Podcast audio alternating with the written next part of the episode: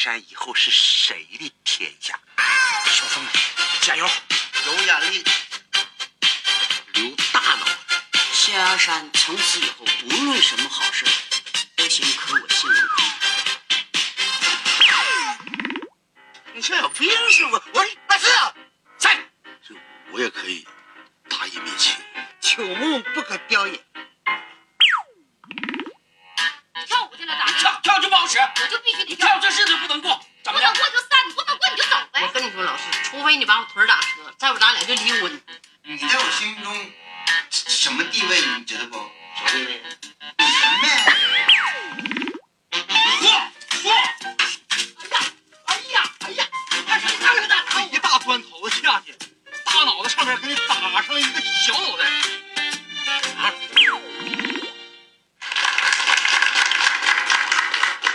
双手给给你个大拇指。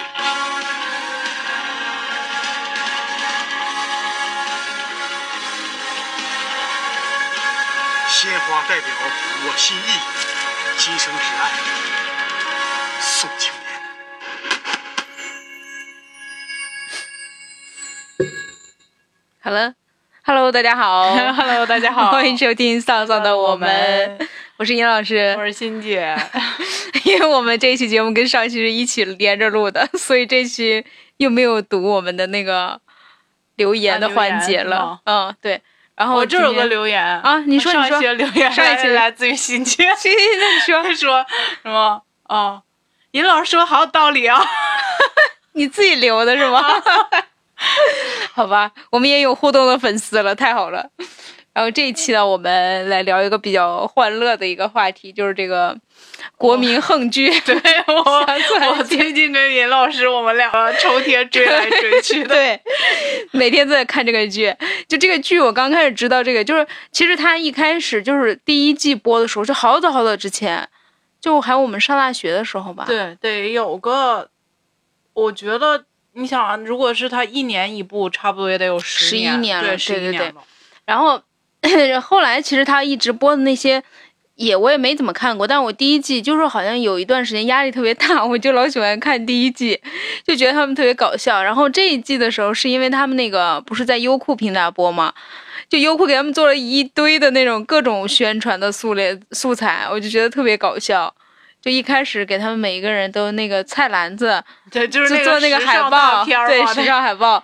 然后后来又给他们弄了那个什么国际版海报，对，就好像有至少九个国家吧，对因为我对对看了那个就是有韩泰语、国韩语、日语，对，就是那个日本的那个小清新啊，就拍的对。完全没有违和，是不是？嗯嗯，就是都挺那啥，然后韩国拍的就是特别凄凉，感觉像个悲剧，有点像那个冬季恋歌那种感觉似的，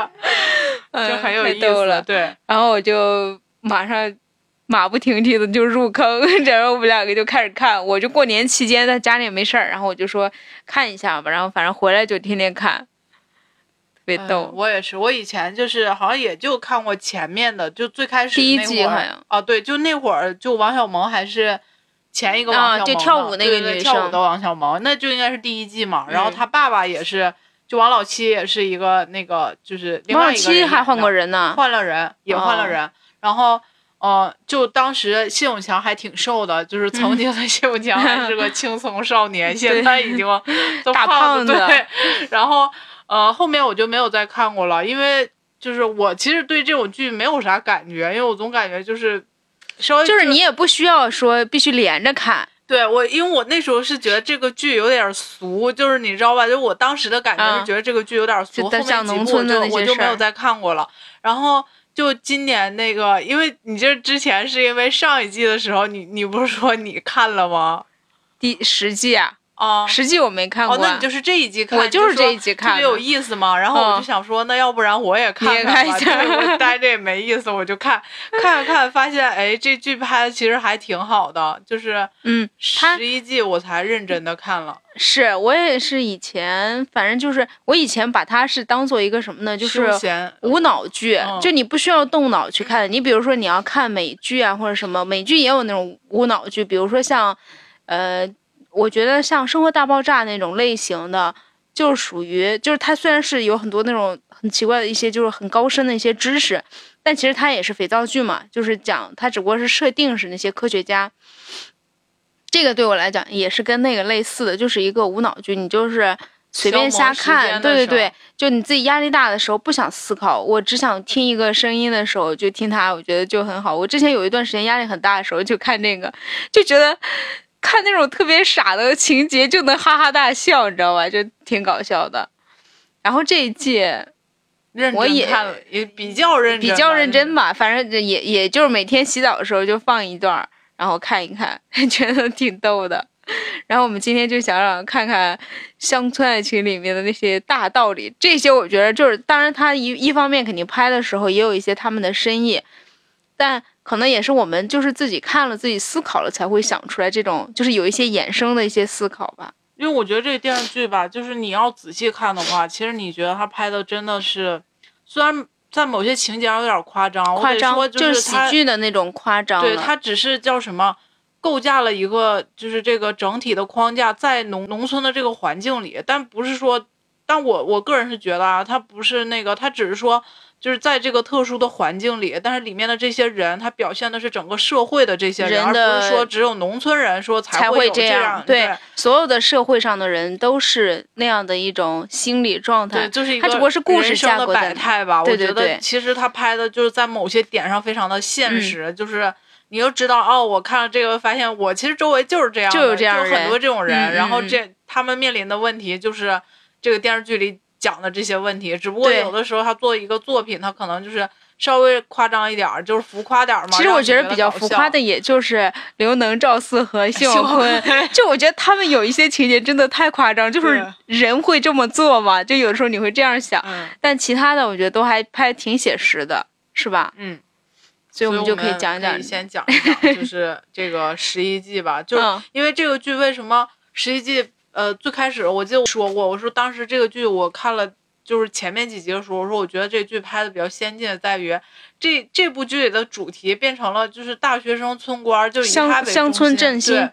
就有有一点他全跟着现在的那个对土地流转啊，怎么就是扶扶精准精准扶贫啊这些，对他都在那个电视剧里有体现的，所以我就觉得他其实是。跟着那个就是党的政策，对，当然就是跟着时代这个潮流在走吧。嗯、我觉得这一点就是，实际上你你就不应该单纯的把它看成一部就是乡土剧的那种那种 感觉。对对对对，就还就这点还挺让我觉得有一点呃出乎我的意料，因为我原来一直以为这就是个口水剧，就每天瞎扯，然后乐呵乐呵就完了这种的。啊，他他他还是，反正我觉得他套的一些东西还是挺。当代的，就是讲现在农村正在经历的那些事情，嗯，就是一一种改革吧，嗯、一种变化。嗯，好，你先可以讲讲你第一个，就我们觉得哎很有感触那个，那会儿你说的那个刘英。啊、对我我说就是因为我们不想把这期做成一个就比较口水说对，就是讲剧情什么的，所以我们就提炼了几个，就觉得那个比较有感触的，很很现实，就是比较真实的那那个点吧。第一个就是，就是刘英，我那是就是脑海里第一个蹦出来的就是她，因为呃，就是刘英一直是个什么形象？我先介绍一下，就是刘英是刘能的闺女，然后她跟赵一就是大光头，对，就是那个她老公就是尼古拉斯 赵四的儿子，就是他家是赵四的儿媳妇嘛。然后她嫁到他们家的时候也很早，就是她这个过程当中生了两个闺女。然后呢，她的公公和婆婆就是农村多少都有点这个重男轻女这思维嘛，就是老想让她生个这个孙子，然后没事就说说就是说那种小话，就故意给她听，就是说那个啊，你看这个，因为同村里有那个谢广坤嘛，谢广坤他的儿媳妇就生了那个一个闺女一个儿子，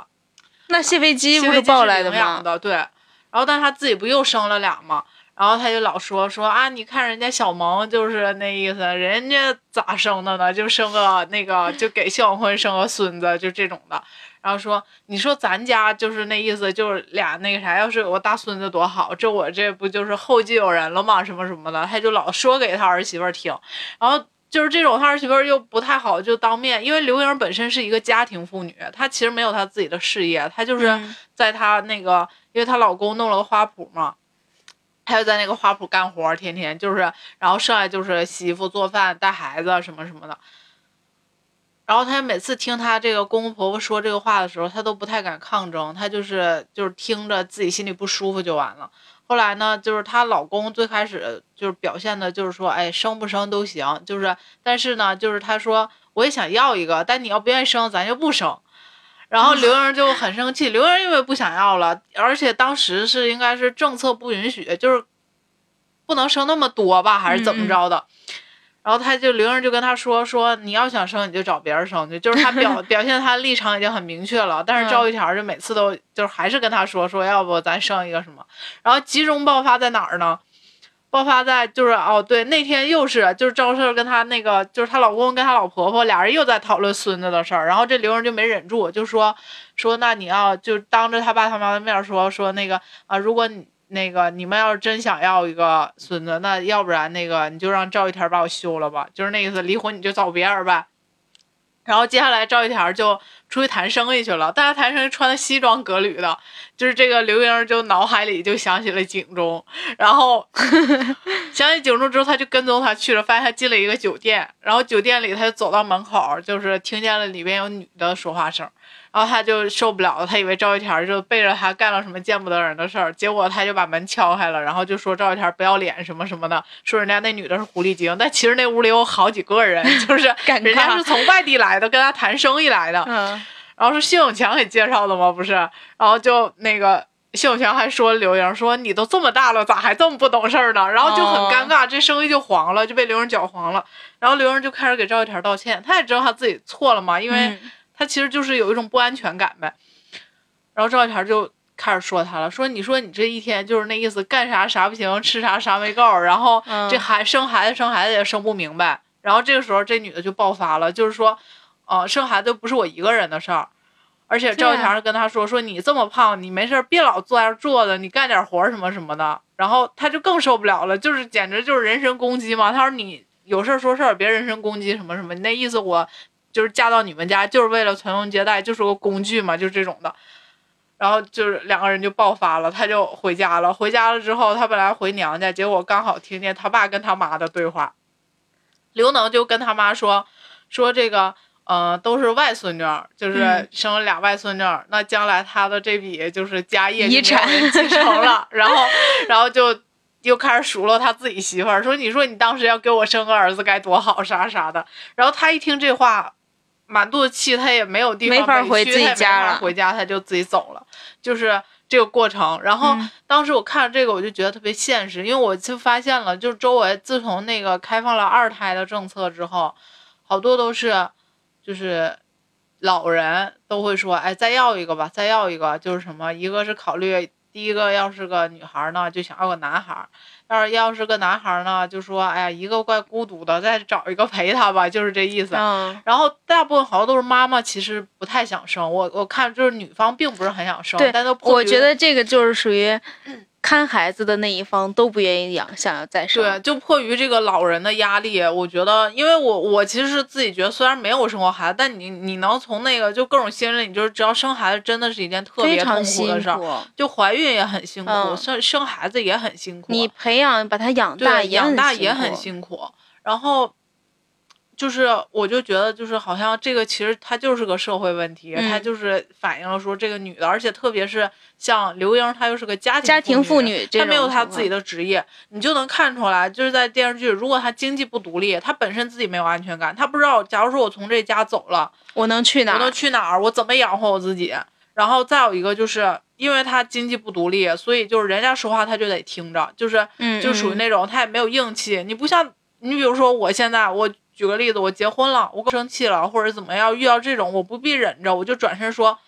能过就过，不能过咱俩就离婚，对吧？我也不是非得靠着你，就是这种的。但是这里面他就是没有这个底气，他没有办法，因为他自己什么都干不了，他嗯，没有工作，也养活不了他自己什么的。对，并且他可能也跟社会脱节比较久吧，自己没有那个勇气自己独立走，就只能受气。然后你再就能看那个就是，就是那个叫什么婆媳，或者是就是你嗯去了另外一个家家庭之间的那种关系。对他们家已经是算不错的了。就是我我好像在我的印象中，他们家没有发生过什么太大大的的那种纷争。婆媳关系。他俩最开始的一个问题就是，就是最初的时候，就他跟赵玉田谈恋爱，眼看着要结婚了，赵玉田是被车给撞了，还是骑车哦出事儿了，然后就是腿就被。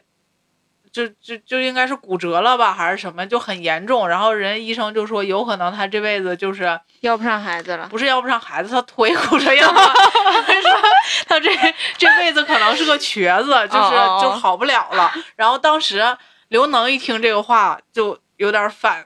反药了，他就说我不能让我闺女嫁给他，什么中间就因为这个。但后来呢，赵一田又好了，嗯好了之后，人家。那时候他自己也心里憋着一肚子火啊，他其实对这女的没啥火，但是他对他老丈人有火，然后说那我还不娶了呢，就是我好了，我这个家里有事业，就是我我不一定非得找他什么什么，他又没工作又没啥啥，但后来他俩在一起了。嗯，是有一点儿这种，就是反映那种家庭妇女，嗯，其实就是一个是说，呃，你想他给他抚养了两个孩子，每天给他做饭，但是家庭妇女的这种工作的，就是她作为家庭妇女这个工作的。她的工作的劳动的产出是不被认可的，对是觉得她好像是就应该理所应当干这，些事儿，每天就要做饭，要带孩子，要洗衣服，要什么什么，就是她一点儿都不比只去上班的的人人轻松。松，对对，因为那个，反正我之前记得，就也是说这个生不生二胎，有一次就是跟我我师兄他他是跟我师姐俩人结婚了，他俩好像是自己带孩子，可能，并且好像是我师姐她爸妈也在这儿带，问他们要不要二胎都不要，就是根本就太累了，就两个人看也看不过来。关键是他已经有只有那种孩子了，对啊就是因为老人都可能很多老人会说你生吧，我给你带。但其实我觉得这个话怎么说，你不能说老人是帮你带孩子了，但是同样这个孩子在教育的过程当中，你自己也要付出很多心血，啊你不是说把孩子扔给老人就完了。而且我那天我朋友跟我说，他说你不要相信别人跟你讲说，不管是你妈妈还是就是不管是你家这一方面亲妈还是亲婆婆还是婆婆跟你讲说，给你带孩子，给你贴补这个什么什么这些费用啊什么，他说你都不要太相信，因为全未来自己对，就是人家要是不给你，你也没有办法呀、嗯就是也不是说就应该给你啊这种的，到最后就会把自己逼到一个绝境。对，就是这个东西就是你把它生出来之后你就塞不回去了，它是一个不可逆的东西。嗯它不是像你说我做一件别的事情，我可能还有后悔的余地，对我我能反怎么弄？这东西你生下来可就真是塞不回去。然后特别风是我觉险很大得我其实感触比较深，就是女生一定要经济独立，嗯就是在那你不要就是说依靠着别人，你要知道就是那种你一定要确保就是你你即使不靠别人，你自己也可以活得也能很好活对，这种就是才、嗯你的安全感是你自己给的嘛，不能从别人身上 要求。你比如像刘莹这种，我觉得她就嗯没有什么安全感。对，然后这里面呢，就是这一季里，呃，就是刘英的妈妈的这一代的，就是有三个农村妇女，她们走向了广场舞，然后就是这个广场舞里面也特别逗，就是。呃，那个是谁？刘英的妈，就是刘能的老婆，还有跟赵四的老老婆对，嗯谢广坤的老婆三个人，就他们仨在村里就开始跳起了广场舞，就是也是，就他们也是做了一辈子的家庭妇女，天天嗯就是在家洗衣服做饭，好不容易找到了自己就是比较喜欢的，就觉得很放松的一个，但是就受到了阻碍，阻碍就就是家里的男人的阻。阻碍，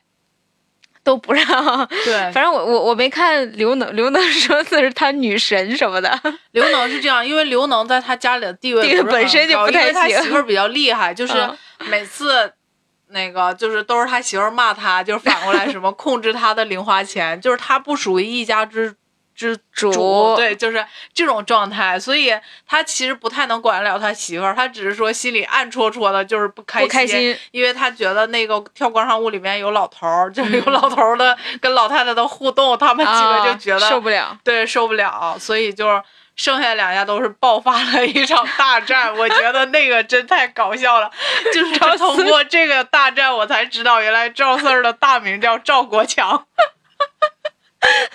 就我那天真特别想发一条微博，说看了十一季都不知道赵四赵四大名叫赵国强。他是因为说什么 他是这样，就是他跳广场舞里面有个领舞嘛，领舞是一个老头儿，这个老头儿呢叫李文才，然后然后他们那天跳舞的时候呢，就是。最开始其实那个谢广坤跟刘能他媳妇儿是没去的，是赵四儿他媳妇儿先去的，然后就叫他们一块儿去。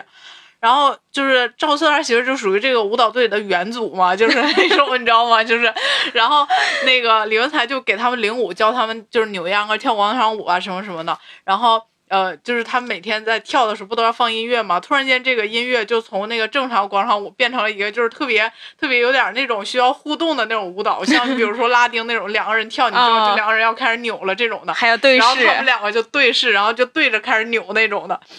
这个时候赵四就在那个在那个树后面，你知道吗？就是在树后面 偷偷偷的看，然后出去把那个就是那个什么音乐，不是把啊音乐给按关了。对，然后为什么知道他大名？是因为在跳的。哦，对，没跳的时候，就他们在教动作嘛，然后这个李文才就教他媳妇儿，两个人就一边教一边聊天儿，聊天的时候就说了一个特别搞笑的事情，然后就是他媳妇儿就笑得特别开心，这赵赵四儿不就在后面看见了吗？他就有点嫉妒了，然后他就出来了，出来了之后就说，就就是那种阴阳怪气说，哎呀，这笑的挺高兴啊，就是那意思什么嗯什么的。然后后来他媳妇儿就说说，哎，你看你这人儿，我刚才不是跟那个就是文才聊天嘛，然后就说说了一个这个。村里不是谁谁谁的事儿，就说可太逗了，然后赵四儿就爆发了，说 还文才，这叫的这个亲呢？什么？咱俩这么多年，你都就连结婚那天你都没叫过我国强，是这样啊然后呢，。赵赵四儿赵国强，赵国强对原来叫，嗯嗯，他也特别逗，就是回家，他他老婆跳广场舞回家了，然后他就说，我还得调整我整体的作息时间，对 说什么他老婆跳广场舞，影他吃饭了，影响了他用膳的时间，我真的笑喷了。就是就是有的他们有的时候就是那种人，就是用词呢，就非要把那个 就非要书面语对对对用出来，然后就特别奇怪，有一种反差的搞笑。就非要感觉自己好像在家很有地位这种的，其实他并没有什么地位，就是他媳妇儿都不想理他。嗯，然后谢广坤也是，就非不让他媳妇儿让啊，对，谢广坤是非让他媳妇儿去那个那个什么，就是去村里不是招工嘛，因为。这一季里面就是有一有一点涉及到那个振兴乡乡村振所以他们就找了一个那个投资的，，对香港的大富商，大富豪这个人我要待会儿备注一下是狄龙演的，也挺厉害的这个阵容。然后大富商呢，就给他们提供了就业的机会，就说那个需要招工，让村里的人可以有优先的权利。然后那个王老七的媳妇儿就去了，因为他媳妇儿就是属于一看就比较安静，他不喜欢跳广场舞，他就说虽然他家里条件很好，他就是想找个事儿干。然后谢广坤呢，第一是不想让他媳妇儿跳广场舞，就是想切断他媳妇儿这条路，所以就想让他媳妇儿也去报个名，就是有活干了就没工夫跳广场舞了。然后他媳妇儿就不高兴，就说我都这么大岁数，你还非得控制我，我就这点爱好，就两个人嗯就因为这个，他媳妇儿就打死不去，就说那个家里也不缺这钱，我就不去。然后谢广坤就非得让他去招工，不不让他跳广场舞，然后两个人就爆发了，爆发了，然后就说要离婚。后来他媳妇儿就说，那个什么，离就离，你要不就走。然后谢广坤就以为他媳妇儿能拉住他的，结果没有，根本人家就没理他，没对，然后他就走了，走了，没有地方去了，就跑到他闺女家去了。然后当着他闺女的面儿，就是特别搞笑是，他又要面子，他不好意思说他被撵出来了，他就说是因为想他闺女了，怎么怎么样的，然后就绝对不承认是被他媳妇儿撵出来了。然后他闺女和他就是那个叫女婿都知道他爸这样，然后就故意说说啊，那你想我没问题，叫我妈一块儿来，我给我妈打个电话。然后他就说：“你别打，你打什么电话？”他就特别怕，就是被他们知道揭穿了是吧？对对对，就是这个也、嗯，特别搞笑，就是他他反正也是，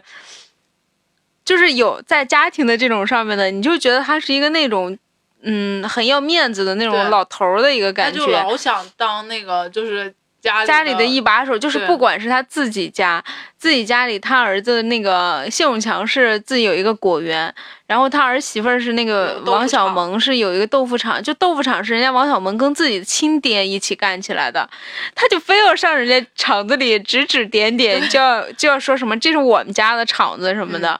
就特别雷，然后每次就特别讨厌。但我觉得他在家里整体上就是还行吧，就是挺搞笑的。但每次就是一一跟那个村里的事儿什么的，我就觉得特别讨厌。对，就是特别烦人烦人的 number one 了，已经。嗯他应该是就是所有电视剧里能排上号的比较烦人的。刚才微博上看一个，他跟那个都新的那个对对对，新的那个倪大红老师演的那个人，两个人的 PK。对，叫什么苏大强？什么究竟是谢广坤烦人，还是苏大强烦人？对他真的好烦人。然后就这这一季不是就是，呃，就是除了说这些以外，就是这一季的主线就是讲，因为国家现在在讲这个精准扶贫乡村振兴嘛，然后这一季就是他们新来了一个书记是吧？村官就大学生村官来了之后就给他们就是相当于是办事儿，然后一个是帮村民们。致富呗，就是谋福利，然后嗯就找拉投资。就刚刚说那个狄龙演的那个大富豪，就是他拉来的。其实，呃，这里面其实也发生了很多的事情，就是让你觉得，真的就是现实中的人好像真的都是这样子的。就他一开始的时候是买那个化肥是吧？就他他他的思考方式是觉得说，呃，一个人买一袋化肥，那大家都买的很贵，那我有这个渠道，我给大家弄个便宜点的内部价的批发价，便宜点卖给大家，好心，然后拉着自己同学的关系，然后把那弄弄过来了，结果没有一个人买的。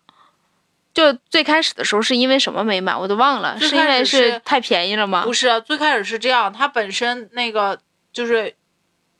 呃，遇到的就是他，他是因为遇到了村里有一家人在又是李买文才嘛？不是他，是那个顺子还是谁？啊然后就是遇到他们家在买化肥，他就跟这个人了解了情况，然后他当时就问了这个人说：“那如果说我有这个渠道，用批发价就是能给你们那个嗯买来化肥的话，你们愿不愿不愿意买？”然后当时那个人一听就说：“我愿意。”他还答应他了，说：“那我就先不买了，然后就是在你那儿买。”结果呢，后来这个事儿就。因为他是相当于新官上任嘛，就是这种的，嗯，村里好多人就觉得，因为村里好多人他都有想法的，就是最开始对于这个空缺的位置是有想法的。你比如说，那有些人想去当村主任啊，这都是官儿迷考虑呢这些对。然后再有一个就是，他们呢，第一个是想就是。跟这个新来的领导有一个就是比较好的关系，先开展一下或者怎么怎么样的，他都是那个多方面的考量。然后中间呢，好像是因为就是怎么说呢，是因为就是发现这个跟这个村官就是人家不吃那个就是比较传统的这谄媚的那一套谄媚的那一套，然后这事儿没办成，没办成，好像是最开始是谢广坤还是谁呀、他就跟那个人说说那个啊，你想他什么呃。这么便宜的化肥是不是有什么问题？就是他怎么能就是那啊，个就是有这种白给你干这个事儿呢？对，对就是散布这种谣言，并且大众是从众心理特别强，啊很容易就被别人说说谁会白给你干这件事儿？就是呃一点钱不挣，然后就那个这么便宜卖给你，那这化肥是不是有问题啊？或者是嗯他自己是不是有什么想法回扣对对，怎么怎么样的？就大概说这些吧。然后这村民呢，就属于也没什么脑子，就是听风就是雨呗。然后嗯就也觉得、哦，那可能就是这样。后来他们就都不买了。然后化肥拉来了之后，就没人买了嘛，就没有人买遇到了这个问题。然后还有一个是，剩下这几个人都想说，嗯，化肥没有人买呢，他们想通过自己的方式，就是自己要是在那个书记最那啊个困难的时时候，他们把这化肥帮他卖出去了，那他就在书记那儿可以以后说了说得上话了嘛，就是人家得记他这个情嘛，所以他们也是最开始出于这个考量，是希望所有人都别买，最后靠他们自己的这方法再把这些化肥都推销出去。哦，这样啊。就统，一他作为出口，把这个化肥全给他解决了嘛。哦，然后结果最后不就是那个刘一水？对一系列的事情，就是嗯。刘能是最逗的，他他为了靠做实验，为了证明这个化肥好，非让赵氏把自己家的那个辣椒苗给拔了，然后插到他家的土里。做了一个实验田，结果被别人记录下来了。对，被谢广坤拍下来。因为刘能家的最开始他是往自己家那个地里施肥，他想证明这个，因为村里好多人觉得说这么便宜是不是假的，然后他为了证明这不是假的呢，他就用化肥往自己家这个田地里撒化肥，结果 太多烧了。对他着急啊、他怕这看不出效果来呀。他就撒了两遍，然后把苗都烧死了。然后他一看这完了，这个更证明这化肥有问题了，他就跟赵四儿就是借了那个辣椒苗儿，就非让他把他家辣椒苗从地里拔出来，然后给他移植到那个他们家的那个里头。嗯，结果被谢广坤给录下来了。这这一段我就觉得谢广坤其实也挺气人。其实这一段我没有看出来，就是刘能是说我想要、呃让他记我这情，他好像我我的感觉就是他就觉得说也是想人家挺不容易。对对对的，就是人家真是想为我们做点好事儿，但是大大家好像都是什么也不信，就不敢买什么的，总要有一个带头人，他就发挥了自己在这个村里作为意见领袖的这个作用主要是。他这个就是方法有点不对太对对对，他自己也是好心，特别着急，然后就弄了，了但被对对对就被谢广坤记下来。但谢广坤呢，完全就是记个人仇恨，对就非要把这个揭揭发出来。那老百姓其实他不会去判断他们两个个人的恩怨什么这些，老百姓一看说这既然都是假的，那我可不买了。就结果弄得最后就两败俱刘能伤，在村里的那个信啊，也也也急速下降，也没有卖出去，最后还是靠刘一水给他卖的。嗯，我觉得就是谢广坤这种人，就是私心特别重，他就是那种我绝不能吃亏，就是你对看他就是非常现实的一种人，就我肯定不能吃亏，谁就是比如说谁有有权有势了，谁在某一方面有那啥，我就要往他的方向靠拢。啊对对对他就有点是那种溜须拍马，然后还喜欢就是叫什么。呃，欺软怕硬，嗯他特别明显的特点，并且还翻脸翻的特别快，就一旦你我溜须拍马，你发现你没用了，没用就没啥利用价值了对。他就是万事都以利为先的一种人，是是是就是特别特别明显的一个现实生活中某一种人的这个特征，就是还有跟那个就是演狄狄龙他儿子那个大个儿，大个儿，就是有一个大个儿呢，呃，原来不是在他们家豆腐厂豆腐厂的上班？嘛，上班的，然后呃，人家本来是送货的，呃，后来呢，就是这个他就一直反对这个，就是他的在剧里面的爸爸，就是这个叫狄龙演的这个李奇奇伟。来本土，因为他跟自己爸爸本身有一点矛盾，不想让他来，就各种给他使绊，不想让他来啊什么的，他就当时就非要让那个大个儿不是走人嘛，对，最后就两人吵了，然后大个儿就走人了。走人了之后，结果在一次无意中呢，就刘能发现了大个儿原来是李奇伟的儿子，就是立马变成那个马二代了，对对对，马上就开始把这个消息传播出去，呃，然后那个谢广坤不就知道这件事儿了吗？知道就请他吃饭说，我呢代表。我还有我们豆腐厂所有的员工聘请你回来当我们的送货顾问，对我觉得这个职位笑死了，然后那个 大个儿说送货还要啥顾问呢？就是特别搞笑，你知道吗？就是他能脸脸不红心不跳的，就是说出这种溜须拍马的话来。就是脸变得特别快。比如说上一秒他还跟你吵得特别厉害，下一秒他发现你有用，他就开始想尽办法，哎，我要转换这个局势，就是这种的。他真的是谢广坤是一个，嗯，就是叫什么？第一，他那个。就真的是有钱能使鬼推鬼推磨那种感觉，就是以万事以利为先，就是一定是把自己的利益摆在最前面。然后再有一点就是他老那个就叫什么控制欲特别强，他总希望就是他所说有的都是他，他向往权力，我对，我觉得他主要是官迷，就是他的那个，就是非要想要当领导的那那个感觉。就，嗯但我觉得也不只是他，就是他们整个，就是那个村里的人，好像就他还有刘能、赵四都是这样。刘能也是一直说什么，要不然我就当上村主任了啊，对他有段时间当了村副副副副村主任对，然后就啊，感觉真是谢广坤真是太讨厌了，就现实生活，特别是 前几季他就是那个跟他儿媳妇也是，他非常讨厌的是人家那豆腐厂不是老王家的嘛？嗯，然后他每次就是去豆腐厂那个。就是指指点点，就是这种的，然后老什么事儿都想那个按他的想法去做，然后就为难他那个儿媳妇儿嘛。然后他感觉他们家人一个是不愿意搭理他，就是就大家觉得在那个我可以容忍的范围内，你爱咋咋地，就是一种放弃的态度。我觉得他 儿子和儿媳妇都是这种感觉。然后后后面就是中间哦，对，就是中间有一段时间，他就是老那个，因为中间王小蒙不是不能生孩子嘛，然后他就老老拿这个事儿说他，就非得让他去就是看各种大夫，就不停的看，不停的看这种的。就反正我觉得，就怎么说呢？就是我在那段时间，我就觉得，哎呀，我去，这要找一个这种老公公，真的想把他 掐死。他真的是就是特别特别烦人的一个人。然后这里面还有就是也讲了，我觉得就除了这些，他讲这种现在乡村振兴的那些政策呀什么的。还挺好的，就是说什么土地流转，然后其实土地流转的时候也是那种农村的人，就是很容易就大众化的那个心理，对，呃，你看那个大个儿，就是一散播消息，他没有想过说我去调查一下这个消息到底是正确的还是错误的，就跟现在我们的网民是一样的。就大个儿当时给他们那个土地流转，好像应该就是租他的地吧，是吧？是这意思不？就是呃，他们想要进行这种规模化的运营，就是把这一大片地都租下来，说一亩地给他们一千一千二吧，开始，对，整个一年给他一千二，然后其实那个在当时已经是非常高的了。然后这个大个儿就为了阻止他的亲爸爸就在这个村里投资，他就跟大家说说，呃，隔壁村的就一千三，对，就给的多，对，说你们还得等等等等什么的，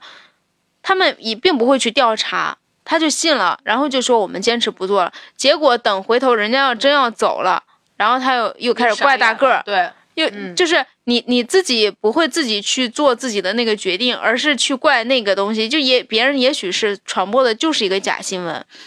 就跟现在网上我觉得是一模一样的。就那一段我看的时候，我就想，哇，这不就是我们的就是网民嘛？网对民就是一开始对对对，说一个话的时候，然后狂骂他，然后过两天突然一下打脸了，然后又说，呃，什么不知道是这样的，什么什么之类的就别。人给你出主意的时候，你就觉得哎，这个挺好，挺好，我就这么做。然后如果比如说出了事儿了，然后你就开始怪那个人，你从来没想过这个决定是你自己做的，对对对怎么样的。就不会去反思自己的问题。然后我觉得这当中有一特别搞笑的事儿，就是投机倒把那个，你看了吗？就刘能、哪个没有？是这样的，就是当时他们说那个土地流转，最后好像定下来的是一千，哦对，是那个赵四儿跟刘能说的，说他听到了小道消息，最后是一千五一一平米还是怎么怎么样的，然后就那个就是那意思，至少百分之七十可能大多半可能性这事儿已经定了。定了。然后刘能一听，他脑子里就是因为他脑子转的不是号称什么象牙山小诸葛吗？然后，然后那个就是他脑子里就很快形成了一个想法，他就找了村里就是这个有有地的人，他说我现在租你的地，我一千四百五，那哦个就是。一亩地去租你，你就租给我，然后未来那这地不就是使用权就在他到了吗？他了啊，然后未来他再转租给李奇伟，赚个差价，没有想到最后定的价是一千千三，不是一千四，然后就他就一亩一亩地赔了五十块钱嘛，相当于。然后他就去找那个赵四儿了，就说那意思啊，这事儿就赖你什么，咱俩就是那意思，我的损失你应该给我摊摊一半儿，就是你就觉得特别无厘头，就是他这些行为。对然后赵四就说。我是跟你说了，我让你去那个什么去收地了吗？我让你用这种方式，就是你明明是你自己想赚钱，你也没说你要赚了钱能分我一半儿的，就这这种的。然后就是最后还是就是村里的那个人，因为都是老老邻居那种老街坊的感觉，然后就跟他说说那个啊，这算了，就是那意思，我不租你，就这事儿就拉倒了，就是我也不朝你那个就是要这钱了，就是我不租给你，你也不用给我钱了，就这这个意思。这还解决的比较好。对，我觉得那个我是这两天正看那个，就你刚刚说这个反悔什么的，其实就那不就跟那个，就这里面还有一家，就是那个宋晓峰的老岳父，就啊对。还不是老岳父呢，就是反正就是他女对未来岳父，就是他女朋友的那个爸爸，就是那个叫宋富贵儿，对。就是他们家呢，也是他自己家里也比较贫困，然后有有一只猪，他就想一直让人家这个乡村书记给他再来一只猪，说有有两只猪怎么比较好啥的，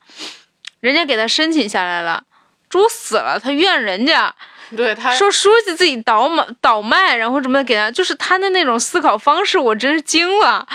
然后就一直，那个谢广坤不就跟他说，对让他去让他去去投诉村里去那个就是不叫去镇里举报叫举举报报对。嗯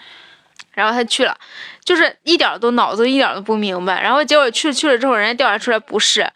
他就又开始怨谢广坤。然后谢广坤也很神奇，就是说我当时只是指点你，我可没有让你你去去是吧？去不去都是你自己的什么什么，就是你就觉得两个人真的都好生气啊，看他们看的。就是那种特别坏，就是你嗯感觉他那个想我、觉得向永坤就是真坏，真坏，他是真坏，就是特别气人，就是那种太坏了，啊就是感觉他就觉得这个人没有利用价值，我就得想办法把他扳倒。对，他就总在那个背后去做一些事情。你比如说像刘能，他的话，刘能就是刘能是有就是比较小聪明，他就是嗯那种，但他不太会他人好像不是那种，去说我非要怎么怎么样，他他只是说我不愿意吃亏，我得嗯想办法，就是嗯。给我自己找一点好处或者怎样的，但他不会主动说在背后就是讲究人，然后想想招把这个人给 扳倒啊、害了或者怎么怎么样的。然后就是他们性格特征特别明显。然后赵四儿呢，他本来是一个和平主义者，但是 他就属于刘能说啥他听啥，对，就是没有啥主心骨。因为他老是被那个威胁，因为刘能跟他说，刘能说什么？哦，对，最开始是因为他们要土地流转，然后那个村里要弄一个就是筹备委员会，然后就说筹备委员会怎么选呢？就只能从这个岁数大人里头选一个，嗯然后衡量的标准就是说找那个所有的家去签这个土地流转的这个同意书，谁签的多，这个谁就进这个委员会。结果呢，那个就是大家都分头签嘛，然后刘能就跟赵四儿说说那个呃，你这票得给我，你给我了我就能进去了，反正咱俩进去一个就行，就是那意思。老赵家老刘家都是一家，就我们得为了一个共同的我们得有一个目标而努力人在这个班子里。然后赵四儿不同意啊，就是那意思，那你咋不给我呢？我也想进去嘛。这时候刘能就跟他说说，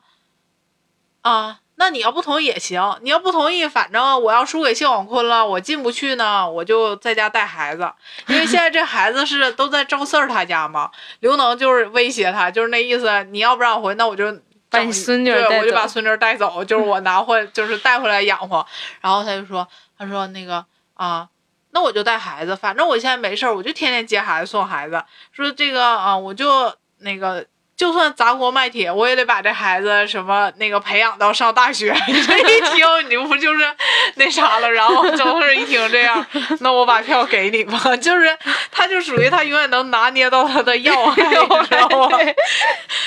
真是对就特，别我觉得赵四儿不是不是赵四儿，就是刘能，他没有什么特别坏心眼，但他每次都治赵四儿，你知道吗？就是他俩是那种相爱相杀的，嗯但是现在马上要翻脸了，就是他俩啊，就特别搞笑，就他俩真是 嗯，太太好玩逗了。然后然后这里面呢，还有就是之前的那个，就是以前第一部的时候，反正经常很红火的，就是那个谢大脚，这一部好像他就没有特别的特别多的分量了吧？但是他他分量挺多这一部，是吗？哦我感觉前面他分量还好吧，就没有特别多，就是他是。经历了人生的非常大的一个波折，就是一开始的时候他是跟那个长贵儿是两口子嘛，然后后来长贵儿就死了，死了之后呢，就他就又遇到了一个真跟长贵儿长得一模一样的一个人，中医对老中中医叫黄世友。友，，然后黄世友呢，就是因为生活在长贵儿的这个阴影下，他自己长贵儿就是老是那种就比较刚刚强的那种男 性气质比较强叫，什么最爱说的话就是各位村民们好，注意啦 情况就是这么个情况。事情就就是这么么个事情，对对对，就是因为他以前是当领导的嘛，就是很有那个气质。但是这个黄世友呢，是一个中医，就是比较讲究那种内娘娘的对对对内内敛的那个感觉的，就说话是细声细气的。然后呃，就他就以仿佛就是永远都生活在那个长贵儿的那个这个时候应该已经有点心理疾阴病了，就他是有一点迷迷糊糊的，对，他就老把这个黄世友叫成当成长贵儿哦，怪不得呢。然后包括他自己家里的两个孩子，一个是那个就是长贵的那个，对对，他自己侄女儿就是那嗯个谢小梅也离婚了，然后包括他自己的那个就是长贵儿的那个闺女，嗯。呃，跟他叫什么来着？侄子两个人李大哦，李大对国是侄他子，对，哦管他叫大姑嘛。哦哦，然后然后他他俩也离婚了，就俩孩子相当于都离婚了。他自己受了很大的刺激吧，反正就是这一季就散散了对对对对，本来那个长贵也死了嘛，他就一下一下好像就有点疯了，失心疯的那种感觉，疯疯癫癫的。然后这一季我觉得就是很感人的，就是他们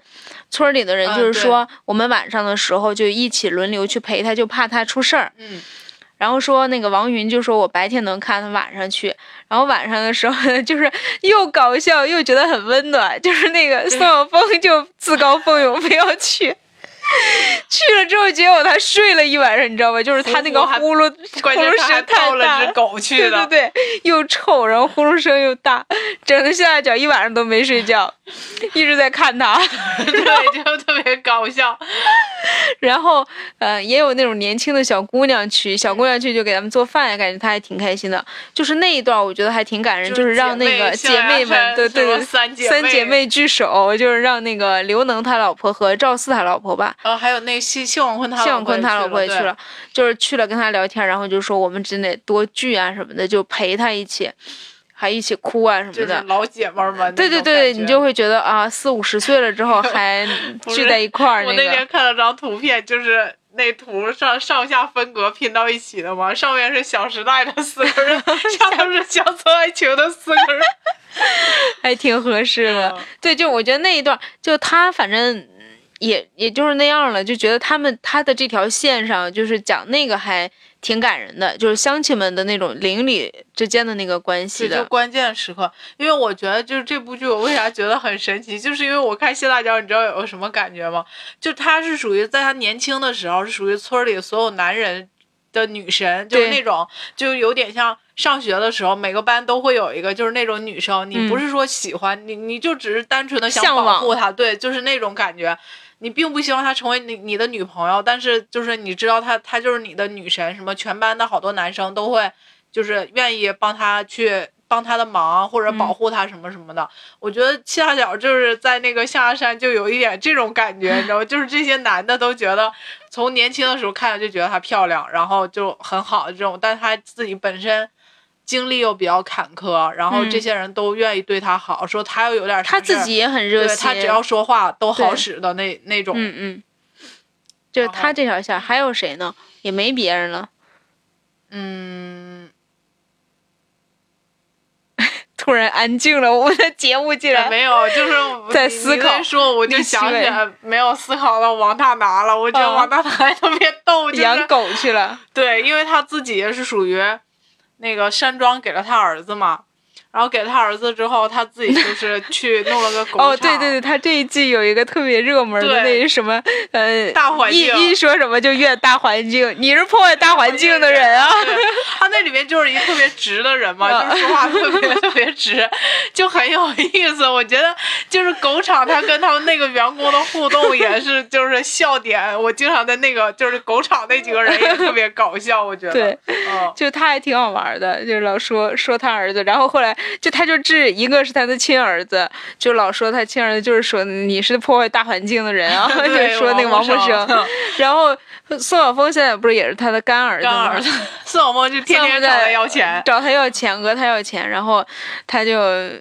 也是逗他，然后让他就宋晓峰说他在他在狗场工作的时候瘸了是吧？啊、你说那个那个叫什么？就是给狗配种的时候，然后摔了，然后说瘸了。王奶奶说那屋有好像几万块钱，说你先去拿着吧。然后蹭一下就站起来，好他说累。呃，特别搞笑，就是说，哟，这这是拿钱的时候就完全没问题了，然后他自己也特别不好意思，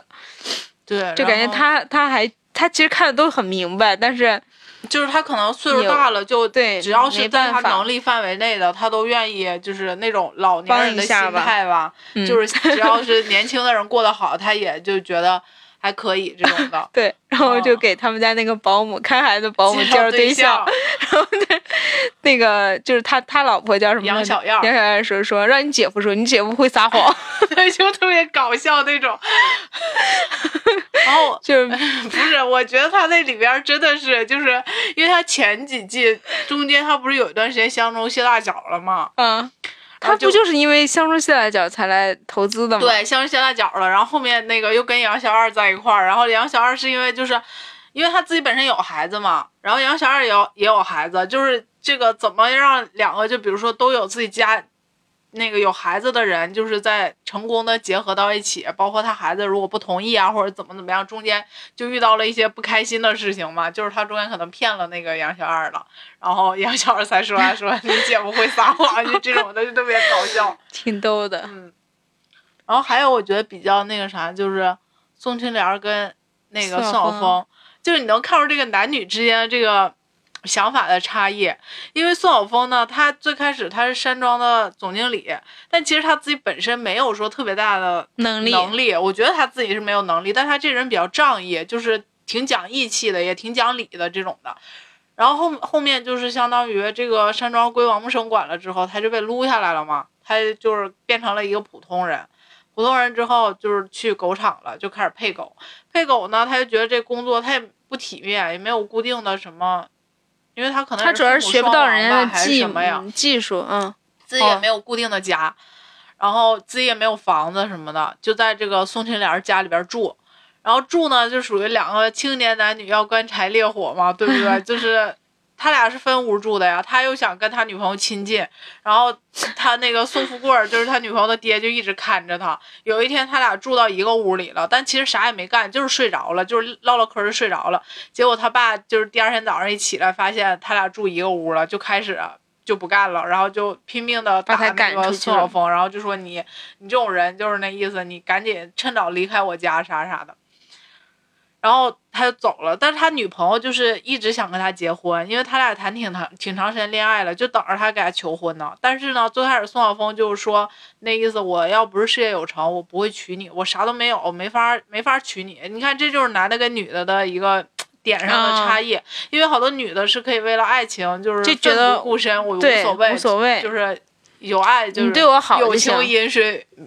饮水饱这这种嗯感觉吧，然后他呢就觉得我啥也没有，我就不能跟你结婚。后来呢，他也改变了这想法，想跟他闺闺女，就是想跟这个宋金莲求婚的时候呢，这时候他爸又横插了一杠子，就是他都去提亲了，提亲了之后，宋富贵突然跟他说说小峰啊，你这个。叔呢，就是因为他是外来户，对，他说他是这么说，因为他是这个象牙山的外来户，他自己在这儿嗯就只有个房子，然后没有事业，他就是养养一头猪。他就说，我这辈子啊，就是在这是外来户，就抬不起头来，我也没有钱，说我就指望着呢，那个未来我闺女这个娶她，至少得给在城里买个楼，然后再买个车，嗯，然后这一听，他啥啥都没有啊。然后宋晓峰就说：“那我答应你，我要是事业未成，绝不结婚，就这意思。”然后就又把他女朋友这计划给搅黄了。后来，后来不是那个中间他就是他女朋友就是特别生气，就已经。那意思你是不想跟我结婚还是怎么着的？然后他就想遍了各种办法。第一个，他去他回山庄烤串儿去了，烤串儿呢可能自己偷工减料了，就是吃坏肚子，对，把人家那个顾客都吃坏肚子，又赔了人一笔钱。他本来就没钱，又赔钱。然后再后来呢，发现他也是想结婚，他就考虑去搞那个小额贷款去了，因为看满街都贴个广告嘛，他就想去贷款。结果后来被那个警察局发现了，就说这是违法的嘛，就给他整到警察局里去了嗯。但其实他本身是受害者，但他这想法就不对嘛。然后他进了派出所之后，好多人就以为村里好多人就以为他违法了呢，就开始风言风语就传出来说这人有问题，这不能跟他结婚啊啥啥的。他这老岳父一听更不行了，我更不能把闺女嫁给你了。然后就感觉俩人马上就要黄了，就突然间这是现在吗？就更新到现在的，嗯就是更新到前面的一点儿，然后就。哦但是他这女朋友还是愿意，他女朋友就真是我觉得宋庆莲是一竟然对他好就是对他就想跟他结婚作为一个旁人，感觉对宋晓峰好二逼啊，但是他好喜欢他，啊、就是想跟他结婚嘛。可能对他好吧。然后这时候突然间，你就人就是讲说，一直落到低谷的时候就要开始反弹了。他遇到李奇伟嘛，李奇伟就问他说：“你原来干没干过包工头？”然后他就是会不会搞建筑？因为村里边他们要进进厂了之后，就要开始搞那个就是各种建大棚啊、建这建那的、建山庄啊，就是这种的。然后他一听说他可以，因为他之前跟李奇伟要求过好多次，说他要回山庄当总经理，但是李奇伟觉得他不行，因为他俩对视了。我不是觉得他有点，就是数学也不行，语文也不行，英语也不行。然后，然后那个就后来一听他会这个，就说去干这个，他就算有固定职业了，而且说干好一年能挣个二二三十万嘛，就是马上就能结婚了。然后这宋富贵一听，就是情况又变成了这样，就是又。特别怕他把他闺女 甩了，你知道吧？就是这种的，就感觉这人的变化都特别的快，就是大家都很势利，嗯，但是这也不能叫势利，这也很正常，因为他作为一个父亲嘛，就是希望他闺女嫁得好嘛，就是感觉就是他俩的这个走向也挺挺神奇的，是吧？对对对。但应该最后是好的吧？刚看那个预告，最后就是两个人，就是宋晓峰是属于对女生来讲可能是非常。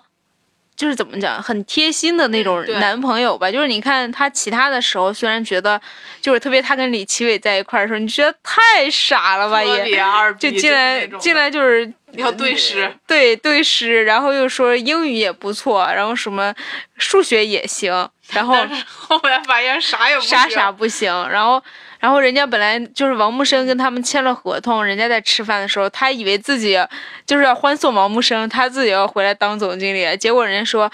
我觉得王木生的能力很好，他还是我们分山庄的总经理，就是他就特别的尴尬。但是他好像对宋青莲就是一片担心吧，可能就宋青莲说晚上睡不着觉了，他就过去给他讲故事，然后又又给他弄那个就蹭人家狗场子那个人。对，出馊主意让人家放烟花，然后他自己表白，对，特别逗那个地方。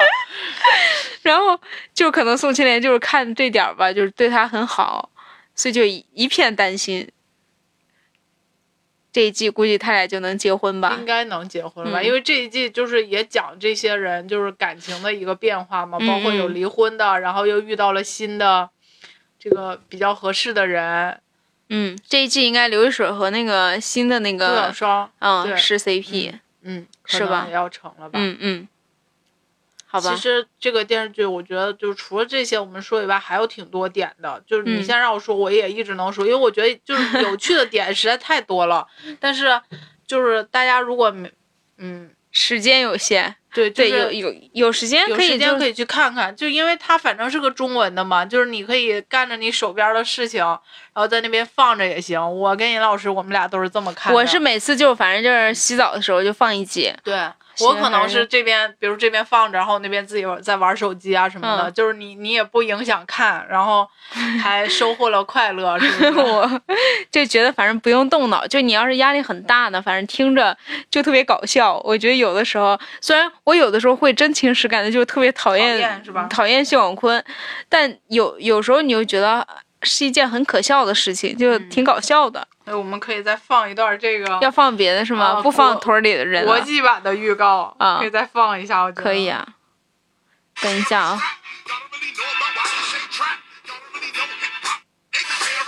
从头开始放。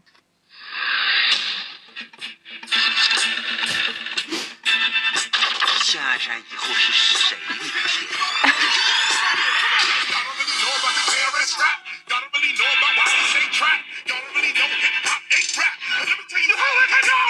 小豆子，小豆子，如果这活呀，你这是！以热烈掌声，拿出咱们象牙山的热情。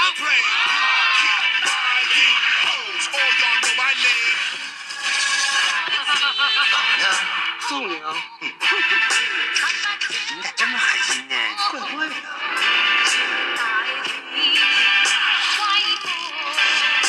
我走了啊。放心，注定我的一生不甘平庸。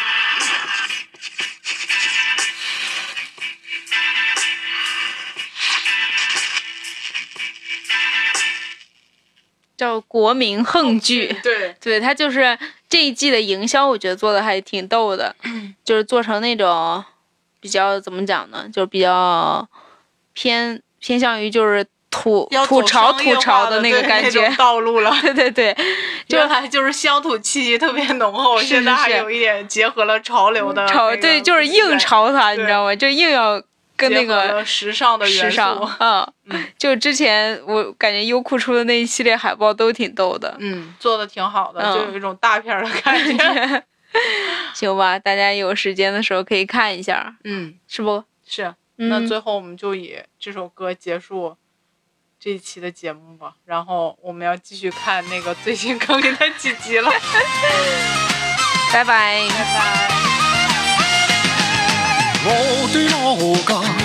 还就住在这个屯，我是这个屯里土生土长的人。你看屯即不再大呀，又深又碎又疏冷。你你性情天可冇，留守夜晚更华困。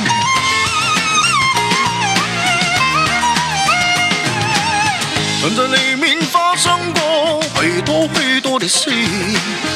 回想起那是特别的感。朋友问有事有心吹啊，我令你飲水飲水，飲水飲水我吻吞你哋飲。